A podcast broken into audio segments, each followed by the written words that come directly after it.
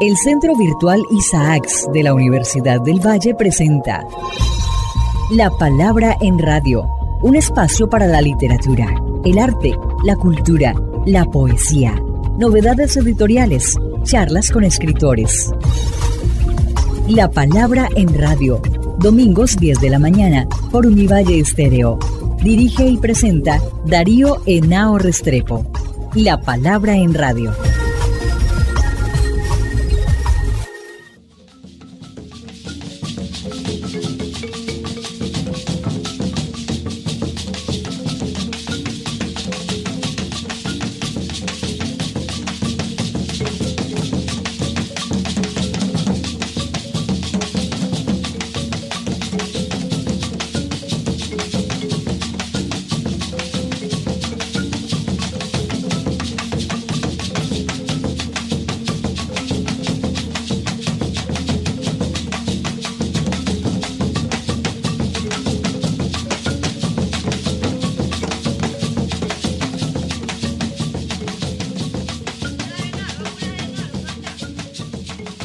Muy buenas, amables oyentes. Como siempre, todas las mañanas de domingo, aquí en nuestro programa La Palabra en Radio, un programa del Centro Virtual Isaac de la Escuela de Estudios Literarios de la Facultad de Humanidades, que siempre tenemos entrevistados muy importantes y en esta oportunidad tenemos a Pacífico Amella Millán, un importante editor que ahora ha estado vinculado al Centro Virtual Isaacs y a un proyecto tan importante como fue el año Zapato Villa en el 2020 en el cual trabajamos para recuperar y publicar virtual y físicamente la obra de Zapata. Estamos terminando este proyecto con el lanzamiento en la Feria del Libro de Bogotá, en Lorica y en San Antero de los tres volúmenes de los ensayos de Manuel Zapato Olivella. La semana pasada hablamos mucho del primero y en esta vamos a hablar de los otros dos con Pacífico Abella Millán, a quien le agradezco muchísimo que esté con nosotros aquí en La Palabra en Radio.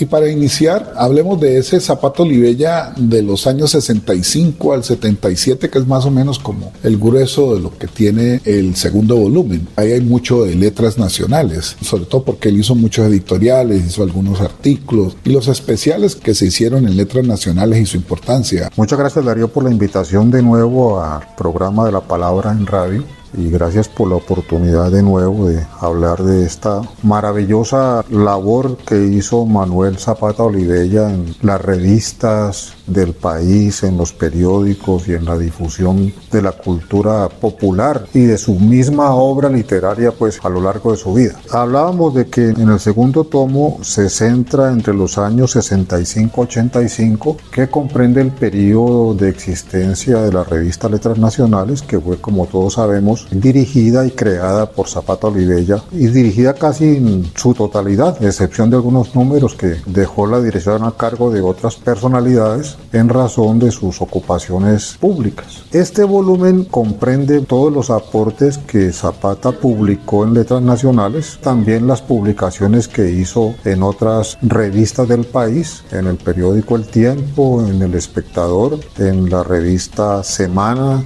en Cromos, en la revista Vida y en conferencias y entrevistas que dio a programas radiales o programas de televisión en el país. Es una etapa muy particular de Zapata. De Zapata ha culminado, dijéramos, en principio su formación como persona, como intelectual, y emprende una labor de echarse encima casi que la difusión cultural del país. Letras Nacionales es una revista que en mi sentir se caracteriza sobre todo por ser una ventana, un parlante, un amplificador gigantesco de la labor cultural de muchísimos escritores, de muchísimos intelectuales, de la labor artística de muchos pintores, de muchos músicos, de muchas agrupaciones culturales folclóricas en el país Zapata se entrega por entero en una propuesta que va más allá de su propia obra, con una característica que me parece a mí que marca toda su vida, que es una generosidad impresionante para con los demás artistas, con los demás escritores, con el mundo de la cultura. al punto que inicia la revista establece un auditorio especial que se llama el Auditorio de Letras Nacionales en el mismo edificio que funcionaba la revista en Bogotá, donde lo convierte en un espacio de permanente actividad cultural, de promoción de libros, de invitación de escritores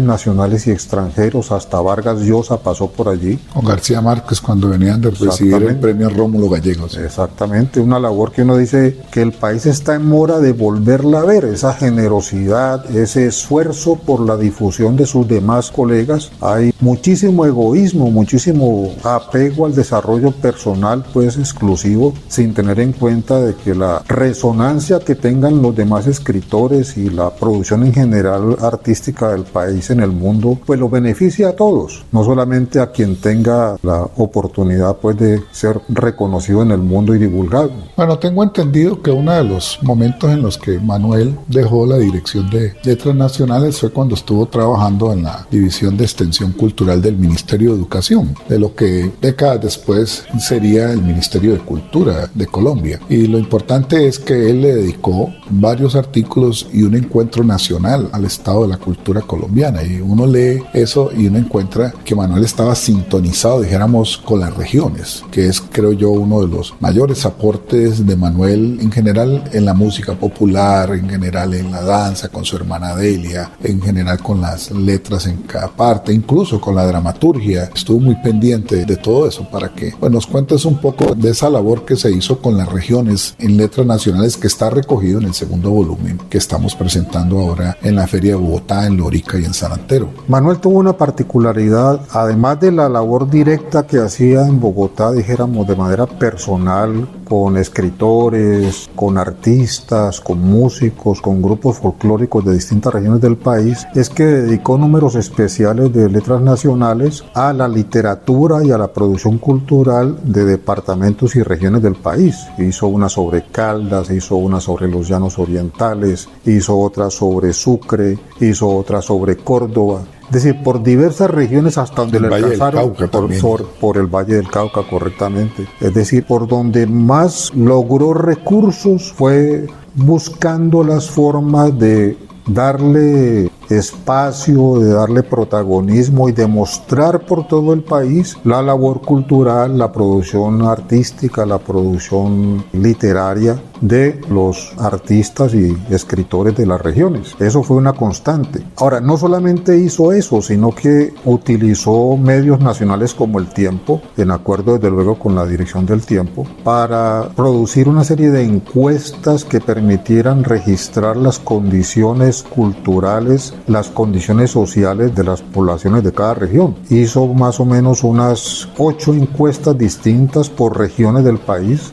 y recibió respuestas, miles de respuestas que después él sintetizó en unos libros concretos. Aprovechó esas respuestas para construir un texto de educación de los programas de educación a distancia en los años 80 que se llamó Etnografía Colombiana, que hemos incluido pues como uno de los últimos libros que estamos publicando en esta colección de Manuel Zapata Olivella que incluye exactamente la segunda edición, porque ese texto casi no se conoce. Fue un texto de carácter académico para estudiantes de los programas a distancia que tenía el ICFES en esa época, en el año 84, y que por primera vez se va a poner en manos del público de manera masiva pues, y abierta. Y es un gran aporte también porque sintetiza toda la labor etnográfica que hizo Manuel durante muchos años y por diversos medios en el país. Bueno, y hay que hablar el trabajo que se ha hecho aquí desde el proceso de editorial coordinado por Pacífico Avenida Millán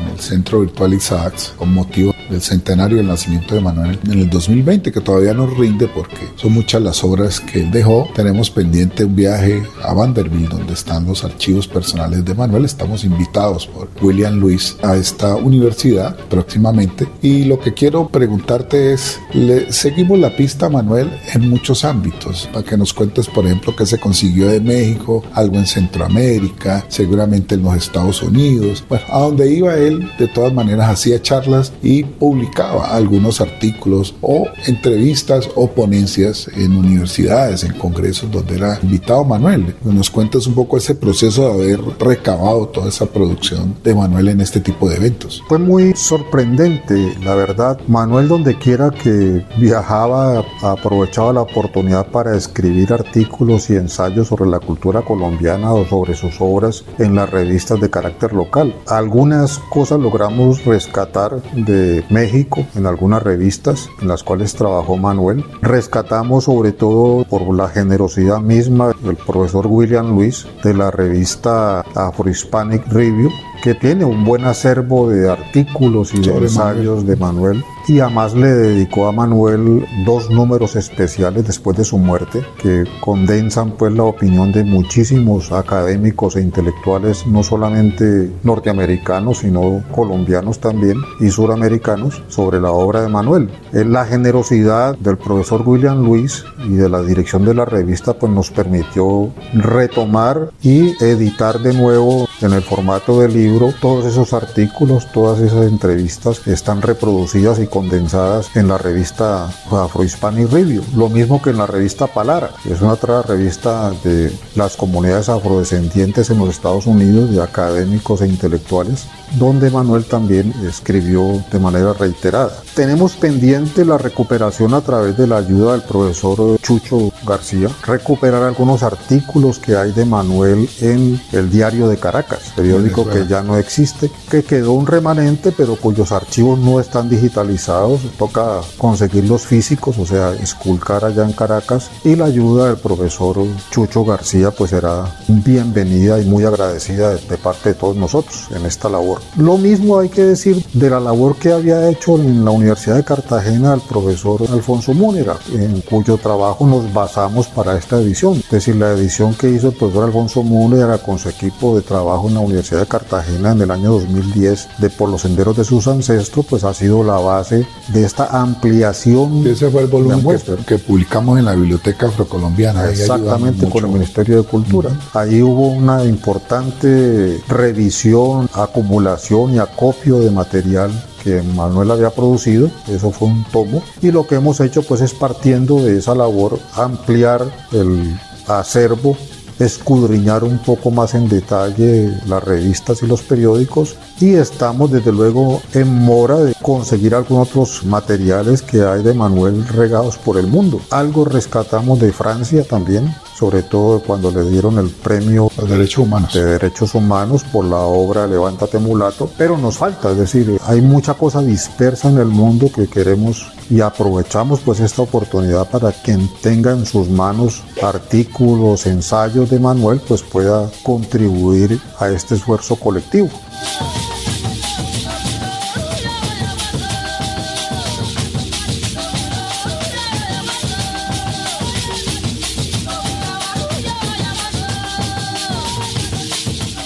Sí, te quería preguntar sobre el tercer volumen, que es quizás uno de los más grandes, de estas 2.500 páginas que suman los tres tomos dedicados a los ensayos y el pensamiento de Manuel, que nos cuentes sobre lo que se recoge en este último volumen y lo que queda en abierto, pues que has estado señalando. El tercer volumen es, dijéramos, el volumen de la madurez de Manuel, del hombre reposado, del hombre con la experiencia suficiente y con toda la generosidad que lo caracterizó siempre y en el cual reflexiona sobre todo por el futuro y las condiciones de la población afrodescendiente. Manuel centra fundamentalmente sus esfuerzos en concebir su opinión, su pensamiento y en expresarlo de manera pública y difundirlo sobre la suerte de los afrodescendientes, sobre su condición, sobre sus luchas y aprovechando lo que ya había construido desde antes, es decir, labores como la realización de los tres congresos de la cultura negra de las Américas, el que hizo en el 77 y los otros que hizo en los años 80. El del 77 hizo en Cali, el del 80 en Panamá y el del 82 en, Sao Paulo, en Sao Paulo Brasil. Y quedó pendiente el cuarto que iba a ser en África, no en, en Senegal. Manuel se dedica en este tercer periodo de su madurez a enfatizar sobre todo cuál es la condición de los afrodescendientes, no solamente en Colombia, sino en América, cuáles son sus luchas, cuáles son los elementos que conforman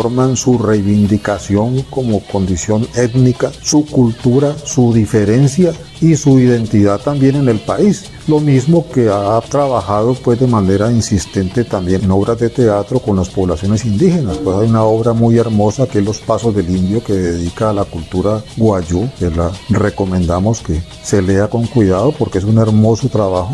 Y lo mismo hace, pues, no solamente en los libros de ensayo, sino en los artículos que le incluimos en este tomo. Es reiterada esa posición, es como diciendo, pues, todo lo que ha acumulado, todo lo que ha aprendido tiene que ponerse en manos de la gente, en ese conocimiento y en ese esfuerzo, y sobre eso insiste de manera permanente en sus viajes y en su labor. ¿no? Sí, ahora que mencionas el trabajo con los guayú, conversando con Wilder Guerra, que es un antropólogo guajiro de origen guayú, entre otras cosas, me contaba que él fue el asistente de investigación en los años 80, cuando le contrataron una investigación las empresas que iban a iniciar el trabajo del Cerrejón sobre la cultura guayú. Él dice que eso existe en los archivos de esta empresa y ha quedado pues en facilitarnos porque sería extraordinario que pudiésemos divulgar esas cosas. Y así como estas, como tú lo dices, pues hay mucha cosa para recoger. Yo te he oído decir que en estas 2.500 páginas podemos hablar del un 80% de la producción de Manuel, o sea que nos está faltando un 20%, ¿no? Más o menos. Ese es el cálculo.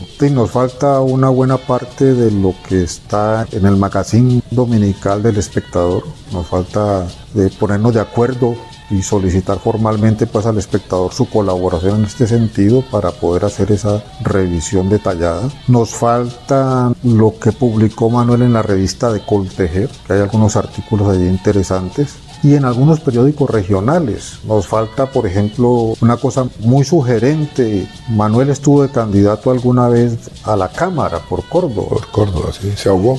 Claro, y produjo en su labor política, en su labor de promocionar su figura y sus ideas, sacó un periódico que se llamó El Gallo Tapado. Y hay artículos allí, declaraciones, entrevistas de Manuel que sería muy bueno incorporar a este acervo, porque es muy interesante esa faceta. Fue la única vez en que Manuel de manera personal participó de una actividad política abierta, electoral. Entonces sería muy interesante incluirlo en esta compilación, dada la posibilidad de que como es una edición digital podemos irla enriqueciendo a lo largo del tiempo, a medida que personas, entidades, corporaciones, bibliotecas nos ayuden y nos colaboren con su aporte.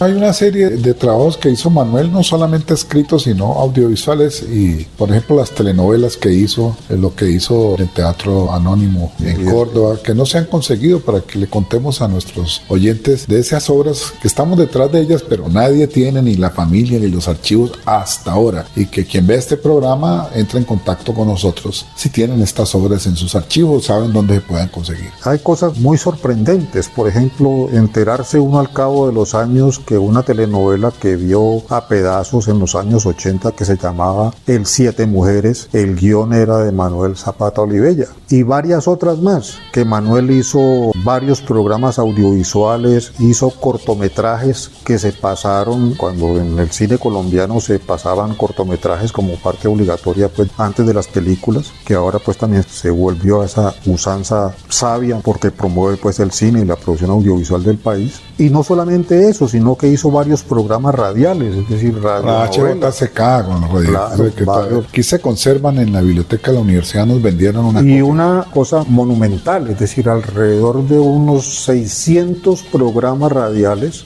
sobre el folclore colombiano. Es decir, uno no tiene idea de la dimensión de ese trabajo. Esas cintas me dicen que están en Vanderbilt. Sí, hay cintas en Vanderbilt, hay copias en la biblioteca Luis Ángel Arango, hay copias aquí en la biblioteca Mario Carabajal y hay copias en la Biblioteca Nacional. Son cintas de un programa de folclore colombiano en que Manuel entrevistaba, llamaba a que dieran una muestra de su obra a diversidad de grupos folclóricos del país de todas las regiones. Creo que no hay una labor tan intensa y tan concentrada desde el punto de vista cultural durante tanto tiempo, porque fueron varios años en que una persona básicamente haga semejante esfuerzo de difusión cultural del país. Manuel en eso fue un tremendo coloso realmente también. Rescatar todas esas cintas y no solamente tenerlas pues digitalizadas, sino transcribirlas, pues es una labor de varios años de esfuerzo, pero sería una labor maravillosa del enriquecimiento cultural del país, del conocimiento de la obra de Manuel. Lo mismo que los guiones de cine del Bolívar Descalzo, por ejemplo, que es un cortometraje que no se filmó, pero debe existir el, guion por allí, como Colombia Amarga también.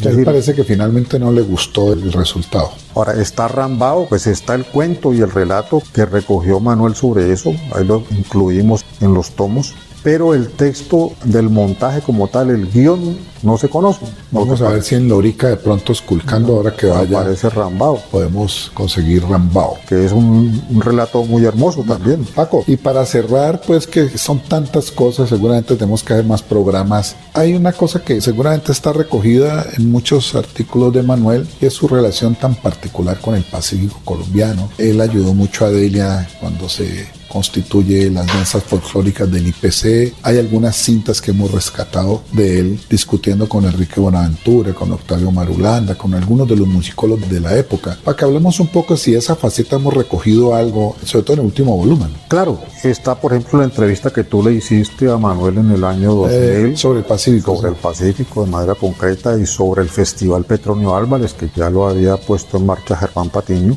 Y hay varios artículos que Manuel publicó en el periódico revista del Instituto Popular de Cultura, que tienen que ver con la cultura del Pacífico. Además de eso, pues... hay una, una, revista que se ha mantenido ahí intermitentemente, se llama Páginas de Cultura. Exactamente, con el mismo nombre desde esos años. Y pues aprovechando más la labor de investigación que hizo con Delia, que es una labor intensa, grandísima, y que produjo de parte de Delia dos libros muy hermosos de las danzas y el folclore del Pacífico colombiano.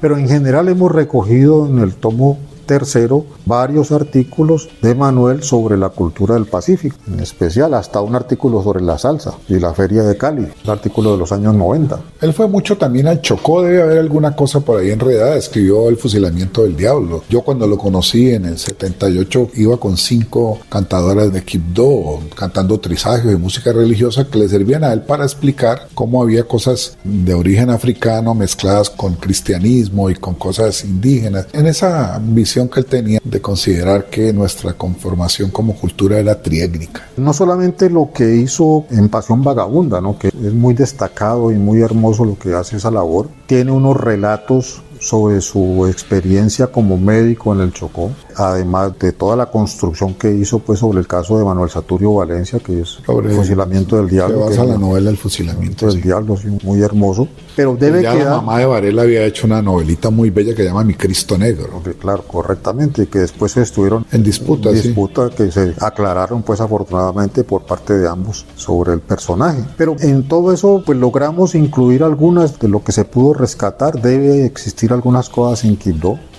Debe haber muchas, sí. Claro. Y detrás de las huellas de doña Teresa Martínez de Varela, la mamá de Jairo Varela que escribió Mi Cristo Negro, una novelita que de todas deberíamos también rescatar porque el trabajo inicial de fuentes de esta señora fue fundamental. Obviamente Manuel fue mucho más allá eh, y escribir el fusilamiento fue el que le dio las claves para retomar la fase final de la escritura de Chango el Gran Putas, él lo dice en varias entrevistas.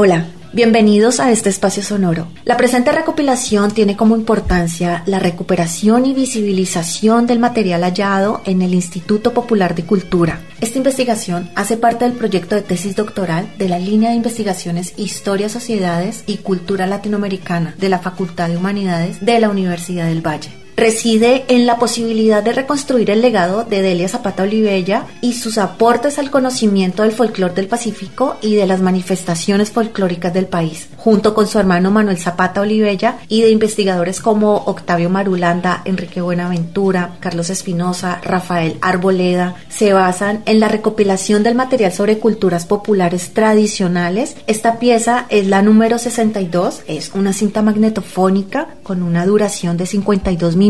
El formato físico adicional disponible está con la ficha técnica y la transcripción del texto grabada en noviembre de 1964 en Pasacaballos. Los créditos de la producción son del Instituto Popular de Cultura, la depositante y recolectora es Delia Zapata Olivella. También están como recolectores George Leeds y Manuel Zapata Olivella. Quien hace la entrevista es Manuel Zapata Olivella al informante Julio Villa Blanquicet. Esta es una narración del cuento José de los Santos Conejo en Pasacaballos. Este es un corregimiento del distrito de Cartagena de Indias y se ubica en la desembocadura del canal del Dique en la bahía de Cartagena. Julio Villa Blanquicet va a contarnos el cuento José de los Santos Conejo. Ah, tigre, sí, señor. ¿Cómo que dice, dice conejo a tigre? Ay, pero tigre, regale un pedacito de queso. Dice conejo que, tigre, hombre, que te voy a dar mi queso, hombre. Ese tigre que le pide a conejo, que te voy a dar mi queso, hombre. La saque lo de de ese pozo que usted ve que es bueno yo me tiré. Pero el pozo era un pozo ancho y el agua clarita. Pero vamos que como estaba la luna medio cielo, así que se veía el tejo de queso abajo. Pero usted no puede ir a pique ahí. Dice, no, yo sigo ahí. Y uno con ti, tú se tiró la y no voy a otra para arriba. Dice, hombre, que usted no va a picar así, hombre, yo amarro una piedra en el cuello para que usted va a picar. Y le amarró una piedra en el cuello. Cuando lo tiró de cabeza, ahí va el hombre tirando bollos y ahogándose a los fines, le metió la mano y reventó la piedra y tiró tres para arriba. Caramba, y ese mierda se fregó, porque eso no me busca más, eso se ahogó. Se fue con él. Cuando a poco rato al mes se encontró. Hombre, conejo, aquí tú me vas a pagar, no, porque tú me la debes. Ay, tío, sí, hombre, pero ¿qué va a hacer usted conmigo, hombre? Dese cuenta el vendaval que viene allá a los dentes, que eso se está dando los hombres y los chiquitos, hombre. No hay que cortar los bejucos para amarrarme. Ay, amárreme a mí también, hombre, amárrame. Dice, no, no, no, señor, amárrese usted si puede. Dice, no, hombre, amárreme. Ay, mijito, ¿qué vas a hacer conmigo, hombre? Bueno, yo voy a cortar, pero usted mismo te amarra. Dice, no, no, amárrame a mí. Cortó su poco de bejuco. Dice, vamos aquí. Lo amarró a la parte de abajo de un pajar. Así que como estaba para una brisa fresca, vino conejo lo amarró en un palo de caquito y le golpeó el palo y carga la hormiga con él. Pa, pa, pa, pa, y conejo y tigre gritando. Ay, ay, ay, ay, ay. No señor, no, ese es el que viene para encima. Y se fue a la parte de arriba donde estaba la hierba. Cae, le prendió un fósforo. Tío Tigre, ve lo que hace para que le ve el terremoto. Bueno, Tigre, bueno, tanta vuelta que arrancó el palo. Y se fue. Cuando ya él dice, ya ese mientras se murió, ya no me encuentra más. Cuando fue más adelante, dice, ajá, tío Tigre, ¿qué es lo que pasa? ¿Usted me va a matar a mí? No, hombre, que usted también no puede matarme porque yo soy su hijo, hombre. Usted va a hacerme males a mí, hombre. Que no, hombre, que va, hombre. Yo a ti no te hace nada. Pero el padre lo agarró. Cuando lo agarró y los reyes se le sobó por debajo. Se fue el hombre, hombre, me ¿dónde lo cogeré yo? Vamos que dice, yo aquí en esta laguna lo cojo. Cuando se metió conejo en la laguna, Tigre lo estaba cazando, pero cuando él vio que venía Tigre para encima, se le devolvió y se salió. Y ahora se voy a acercársela con concreto, cosa que tenga que meterse por la puerta. Ahí van todos los animales a beber, a beber agua. Y conejo ya pasando seis, pasa seis, pasa seis, yo estaba entonces una mosca. Allá hay, allá hay miel, yo ahora voy allá y me meto y, y yo bebo agua.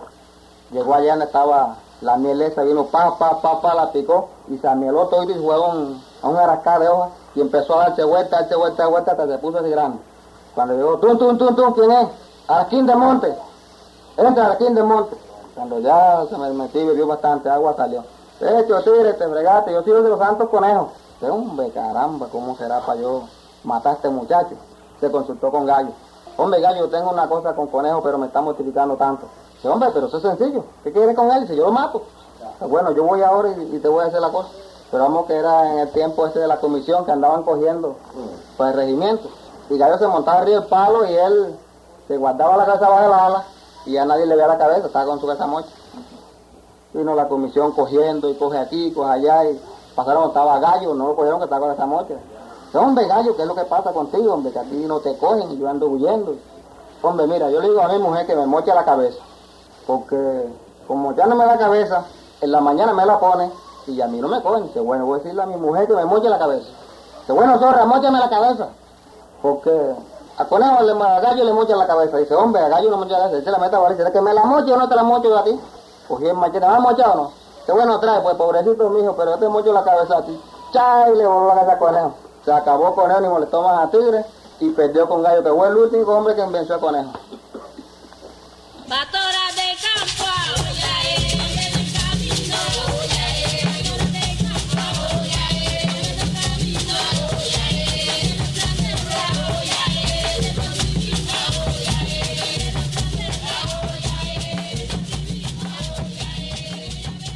Yo creo que con este programa que le dedicamos a los volúmenes de ensayos de Manuel, pues hemos querido entusiasmarlos a ustedes para que accedan al centro virtual Isaac, a la página Manuel Zapata Olivella univalle.edu.co. Ahí ya están a disposición. Seguramente con el Ministerio de Cultura este año hacemos la gestión para hacer una impresión para los colegios y bibliotecas públicas del país, como hicimos con la primera parte. Se la entregamos 2.000 ejemplares a las bibliotecas de este país. ¿no? Te agradezco mucho, Paco, que hayas estado aquí en nuestro programa. Muchas gracias, Darío, por la invitación. Gracias.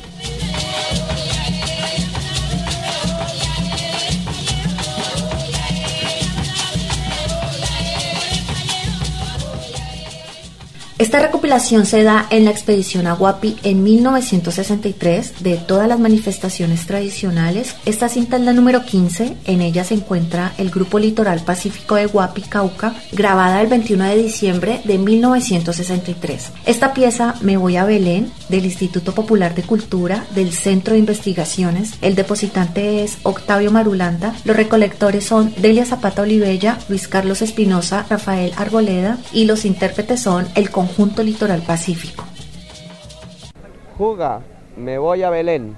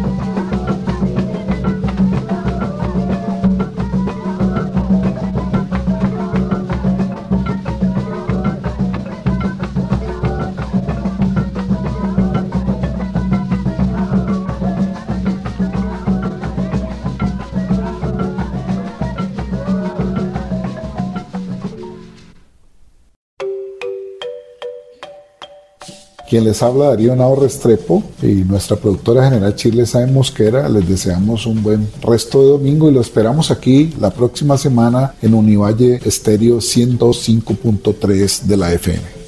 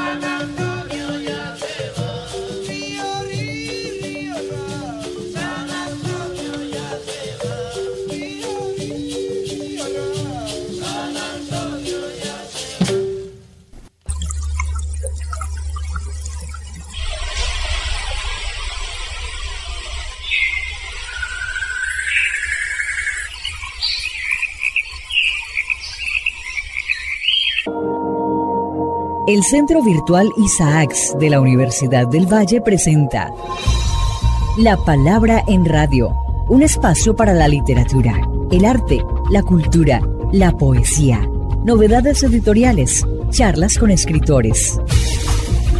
La Palabra en Radio, domingos 10 de la mañana por Univalle Estéreo. Dirige y presenta Darío Enao Restrepo.